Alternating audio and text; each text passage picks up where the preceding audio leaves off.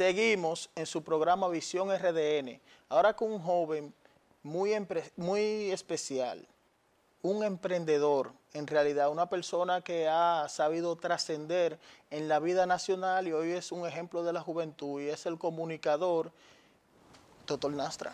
Maestro, sí. placer, placer saludarle. Sí, ¿cómo va todo? Bien, mucho trabajo, pero, pero bien, feliz. Sí, sí, siempre, si hay mucho trabajo, eso que está bien. Sí, hay que agradecerle a Dios. Sí, hay que darle gracias a Dios. Eh, yo quiero empezar la entrevista preguntándole, ¿cuál es la diferencia como persona y, personaje entre Vicen Carmona y el doctor Nastra? No hay mucha diferencia, honestamente. Eh, eh, el, el, doctor es casi... El doctor es como un resultado de Vincent Carmona. Todo lo que a Vincent Carmona le sucedió en el, en el barrio, todo lo que yo viví en, lo que he vivido mucho tiempo, el doctor Nastra lo que hace es que lo, lo, pone de una manera jocosa. Bien. Y lo muestra a la red o lo muestra a la televisión. Pero normalmente las cosas que yo digo, casi en un 90, 95% son cosas que yo las he vivido o que ha pasado en mi entorno. Sí. ¿A qué se debe el éxito, doctor Nastra, de que un, joven emprendedor como tú, que ha batallado mucho y hoy eres una realidad, ya no eres un proyecto, eres una realidad ante la sociedad y te asimila como tal. ¿Cómo tú tienes ese éxito en las redes? Porque veo que tú en Instagram tienes más de 800 mil seguidores, veo que tienes un, canal de YouTube con más de 100 mil suscriptores que por ende te dieron placa, que no cae mal, una plaquita, ¿verdad? Entonces, explícale al público y a ese joven que quiere echar para adelante, ¿cómo Nastra logra eso?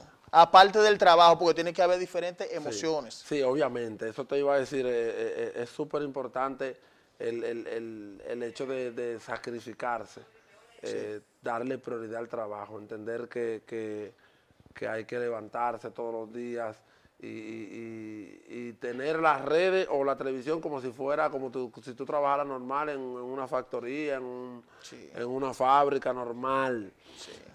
Pero más que todo eso, yo, soy algo que yo tengo especial, que, le agradezco mucho a Dios, es que soy muy creativo. Sí. De hecho, yo me considero más creativo que, humorista. Y, el poder crear cosas nuevas es lo que me ha hecho destacarme.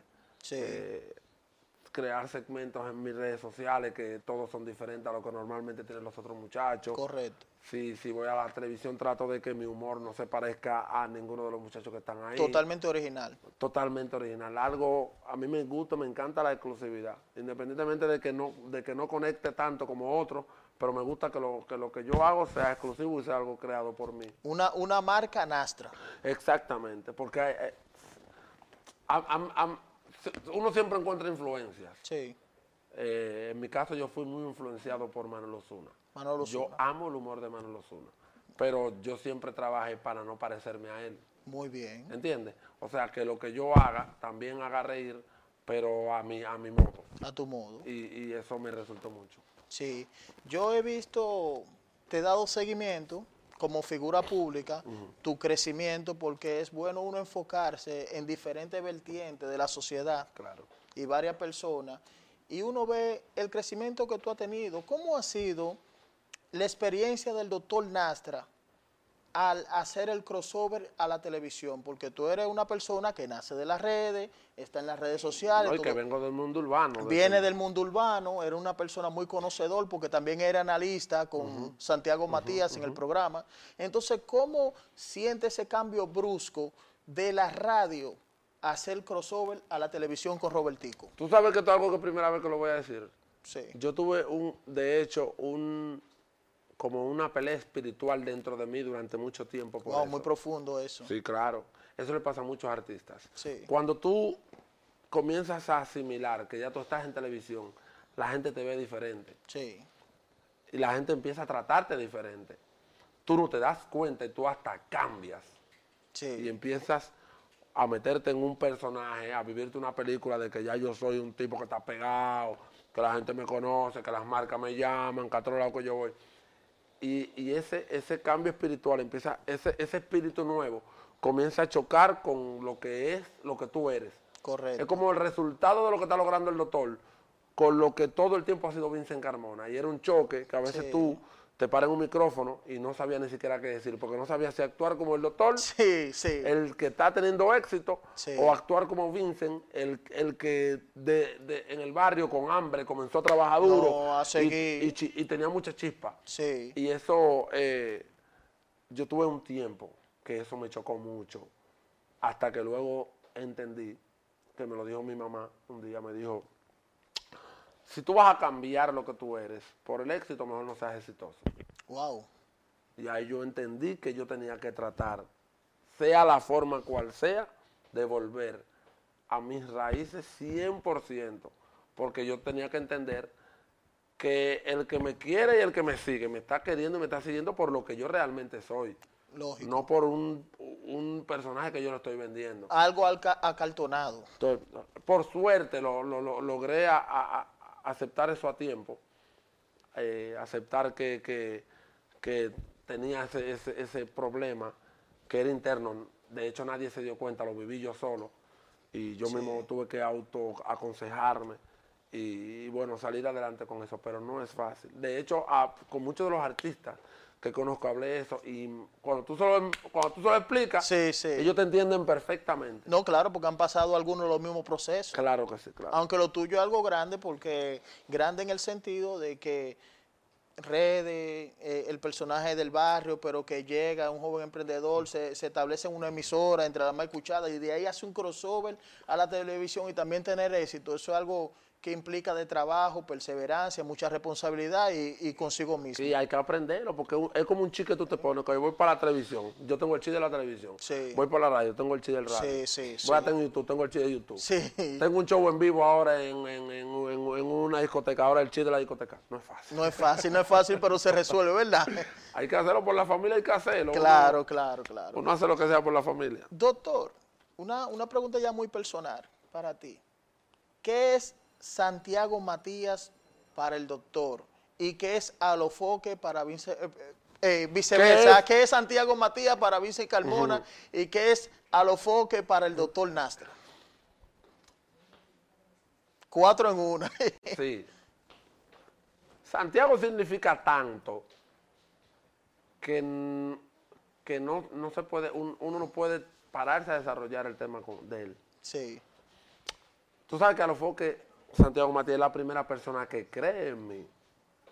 Mi primera entrevista fue en el programa de Hochi y yo salgo del programa de Hochi y, voy- ¿Televisiva o, o? Televisiva. Televisiva. y yo salgo del programa de Hochi. No, la primera vez que yo cojo un micrófono en un medio de comunicación fue en el programa de Hochi, cuando estaba los sábados en Telesistema. Muy bien. Saliendo del programa, lo fue que me llama. Me dice, loco, yo tengo tiempo que quiero poner un programa de radio y el hombre eres tú. Y yo, vamos a dejarlo. Él y yo éramos compañeros, ya hablábamos mucho y nos llevábamos bien, pero no teníamos tanto acercamiento, mucho menos laboral. Ahí es donde comienza los foques radio, a los, a los meses de eso. Y bueno, hasta hoy eh, estamos juntos y, no- y no- y nos ha, ido muy bien, pero Santiago es como, como mi hermano mayor. Yo todo, todo lo que he aprendido de negocio, lo he aprendido de Santiago y del boli. Sí. Son como... como Ah, el boli, Bolívar Valera. Sí, no, no, el boli, boli, boli Santiago, yo no, el doctor no hubiese sido el doctor, sino por, por- honestamente, si no es por ellos dos. O sea, que, que, que en una vértice de tres, ellos son los dos complementos y, y tú el tercero. Sí, yo simplemente me desarrollé lo que me llegaba aquí, pero lo tenía yo cubriéndome, protegiéndome, mira, no haga esto, espérate, mira, esto hay que Sí, a- alguien que te diga la Fulano, verdad. méteme al doctor ahí, tú sabes, en, en- en momentos en que uno es más vulnerable, que uno está en un, en- un estatus que uno no puede tanto defenderse. Ellos protegían mucho, me protegían mucho. Y, y gracias a ellos, honestamente, lo que he logrado eh, es por, por, por la ayuda que me han dado los dos. Sí, dándole un giro 360 a este conversatorio ya, porque es un conversatorio contigo, un joven emprendedor, y eso, la idea emprendedora es buena proyectarla. En Claro, un país claro. que también hay jóvenes que no se, que no creen en ellos mismos y por Claro. eso no llegan ni trascienden. Entonces, sentarte ahí es un ejemplo para esa juventud. Claro. La pregunta va por lo siguiente, tú como conocedor de la música urbana, ¿qué le falta a esta música o, o- o qué trayecto falta para que ya sea internacional? Internacional en el sentido de que ya hayan artistas que hagan conciertos multitudinarios de manera internacional. No que yo grabé con un artista internacional, no, sino un artista internacional. Tú sabes que lo que pasa es que, mira, aquí hay un, un fenómeno llamado el cheleo Cheleo. en República Dominicana.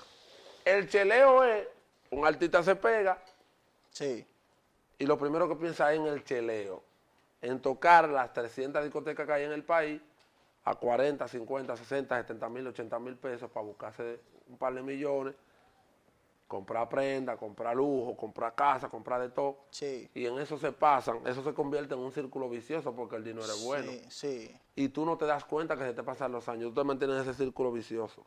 Entonces, el cheleo ha arropado a muchos artistas. Llegó a arropar por muchos años a el Alfa, pero el Alfa es, es mucho más visionario Sí, que el, que el 90-95% de los artistas urbanos, por no mencionártelo todos. sí, Y el Alfa por eso emprendió. sí, El Alfa no es el más talentoso, el No. Alfa es el más inteligente. sí. Y como tú dices, el más visionario. tuvo cabeza Sí. y le sacó pie a lo que podía hacer. Porque la mayoría de artistas también han tenido colaboraciones con artistas internacionales, pero no supieron canalizar esas colaboraciones. Sí. El Alfa sí las canalizó y por eso el Alfa está ya es a, a ley de G de Sí. ser un artista igual que, que Nicky Jam, que, que Ozuna, que cualquiera de ellos, de llenar estadios. Sí, sí. Pero el cheleo ha arropado a muchos artistas urbanos con mucho talento y se han mantenido ahí. Aquí hay muchísimos artistas que tienen el talento para estar al nivel de Osuna y de Bad Bunny. Aquí está Shadow Blow, Muy aquí bueno. está Nene La Amenaza, Muy por ahí completo. está Mar B, Muy que completo. esos muchachos tienen imagen, tienen talento, Tienen cantan todo. bien, saben hablar, tienen de todo Sí, se dejan manejar. Pero en el rebuqueo del cheleo se han, se han mantenido aquí y, eso es difícil. Entonces, con, con lo, con lo que tú hablas, sintetizando lo que es- tú eres conocedor de eso y eres analista eh, en, en el principal programa, porque Sí, yo tengo varias fuentes. Yo leo BBC Londres, si yo quiero noticias internacionales, leo Red de Noticias, Listín Diario, pero ya cuando yo voy a buscar una fuente sobre información urbana, yo voy a la fuente de ustedes, porque Gracias, ustedes son los que están certificados Gracias, y realmente han dado resultado en eso. Gracias, gracias. Entonces, con lo que tú dices, entonces el artista urbano, en ese sentido, solo se enfoca en pegarse y no desarrollar una carrera. Exactamente. Los que trabajan es para pegar el disco, no para pegar su imagen. Y, y son la mayoría, no te digo todo, son la mayoría. Una gran mayoría. Hay, hay, hay un Don Miguelo, Muy bueno. hay un secreto, La insuperable, que tienen otro tipo de visión, que quizás quizás es esperando el palo que están. Un palo como, como, como, como el del Alfa con Suave, que fue un tema internacional. Pero eh, fuera de eso, la mayoría de los artistas, todos están atados a lo que es el terreno dominicano, en el cual se, lo que se buscan es su cuarto. Y les va bien, se han hecho millonarios muchísimos Sí. cantando aquí, cantan aquí, van a Estados Unidos, vienen con 8, 10, 12, 15 millones de por ahí, van a Europa, vienen con un par de millones de por ahí, se meten aquí otra vez, pegan dos, tres canciones más y siguen en lo mismo. Pero se ve con eso, Natre, y eso que tú explicas, que es muy objetivo, que no dejan un legado musical. No dejan un respeto musical. No les ejemplo, interesa. Claro, porque tú ves un ejemplo merenguero, no suenan. Como ustedes dicen en el algo, como ustedes dicen en el algo, están abatidos. Sí.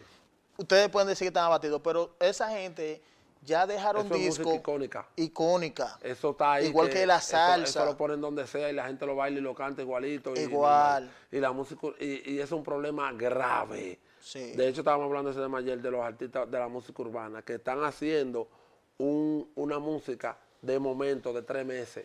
Sí, no están haciendo no están haciendo eh, canciones para la historia.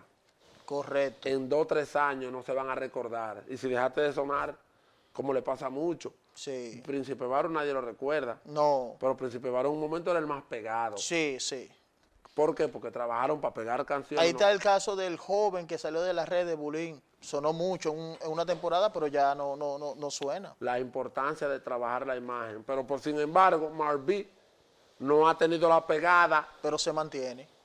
porque se ha trabajado mucho la imagen de él, que es lo que, es, eh, lo que estábamos hablando en un momento, de tener visión, de cuando tú tienes un proyecto musical, tener visión y entender que tú eres una marca, que tú no eres un, un, un pitcher nada más para tirar pelota, que tú eres una marca. Sí. O sea, en, el, en, en- en todo, en todo tú, no, tú solamente no puedes generar dinero cuando tú agarras un micrófono, tú puedes generar dinero de todas las formas. De toda la forma. y es lo que los muchachos no entienden. Sí, porque hay diferentes formas de, de- de capitalizar. Ahí están los los- los YouTube, Spotify, o Mucho, sea, to- mucho, to- mucho, mucho, mucho. toda esa forma. Las, las grandes marcas también que te caen atrás porque tú eres un atractivo de la marca. Mucho, mucho. Desconocen, lo- los muchachos desconocen muchas cosas, pero hay que entender que Sí. son muchachos muy talentosos, pero que vienen de- de- con una educación escasa. Sí.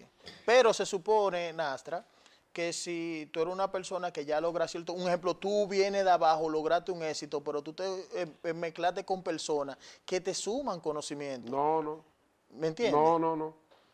10 de 8, de 10 artistas, 8. El, el, el manager de él es un primo de él que lo apoyó cuando él inició. ¿Me Y entiendes? su doble voz es su mejor amigo. Sí, que no tienen cierto conocimiento de la Y materia. su de- de chofer la un tipo que sacó licencia una vez porque era taxista. Así, no, no, tienen un, no tienen un chofer preparado que conozca el país entero y que pueda servirle de seguridad. No tienen un manager que tenga contacto en todos lados, que pueda meterlo en eventos grandes. Sí. No tienen un doble voz preparado que pueda cantar, que pueda subir, que pueda bajar, que pueda entender las tonalidades que van en diferentes... No, Sí. el equipo de trabajo mío son el coro mío. Vamos allá, vamos a meter mano, que Sí. güey, estamos matando.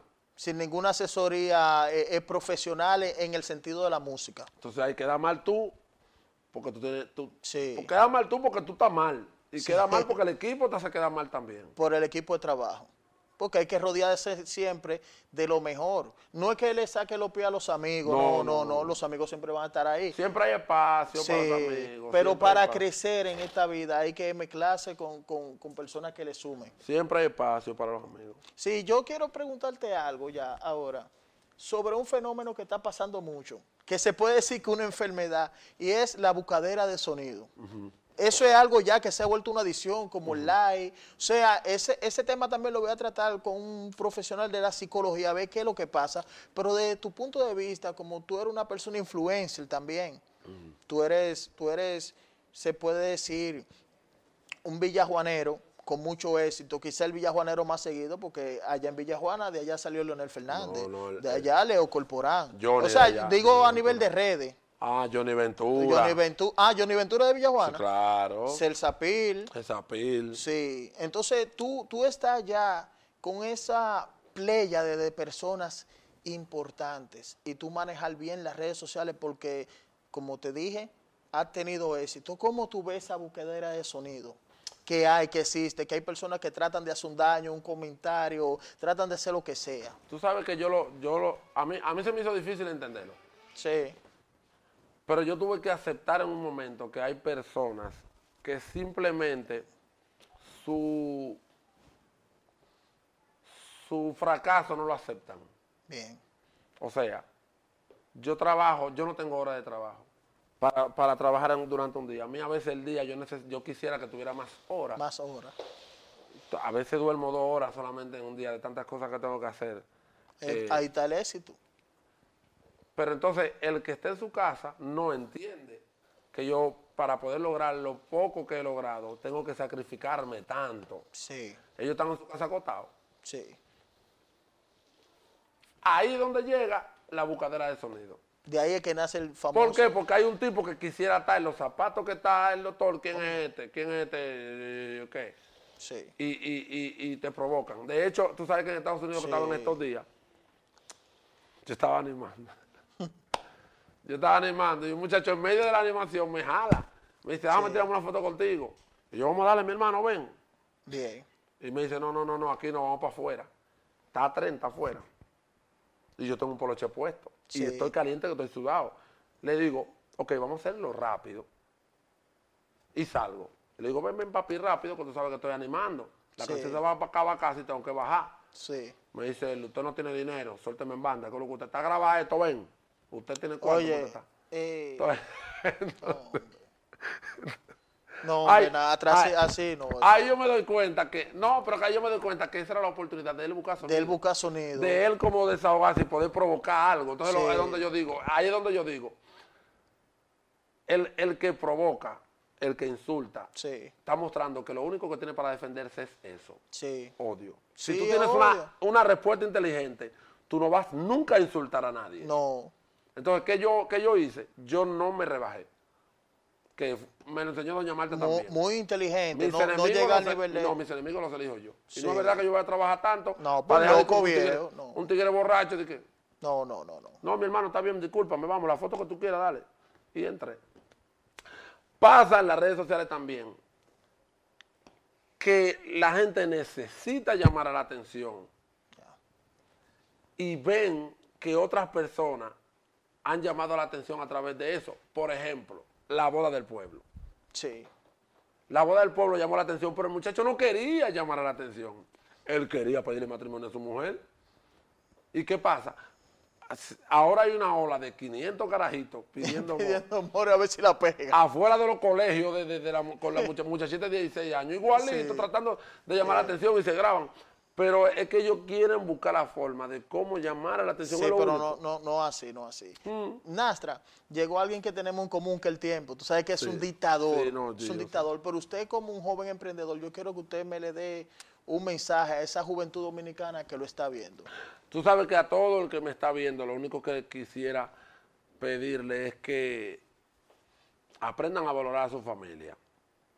Yo soy un tipo que yo soy enfermo con mi familia. El que me conoce sabe que doña Marta es la luz de mis ojos y, mi- Sí. mi- y mis hijos. Eh, y creo que a través de eso Dios ha puesto en mí la oportunidad de echar para adelante. Sí. Yo conozco mucha gente que son mucho más talentosa que yo, pero a lo mejor no son buenos hijos, no son buenos padres, Sí. y por eso Dios no le da el regalo que, que me ha dado a mí. Uno tiene que tratar de que lo que uno haga en la tierra eh, sea bueno, porque Dios siempre tiene buenos regalos para sus hijos.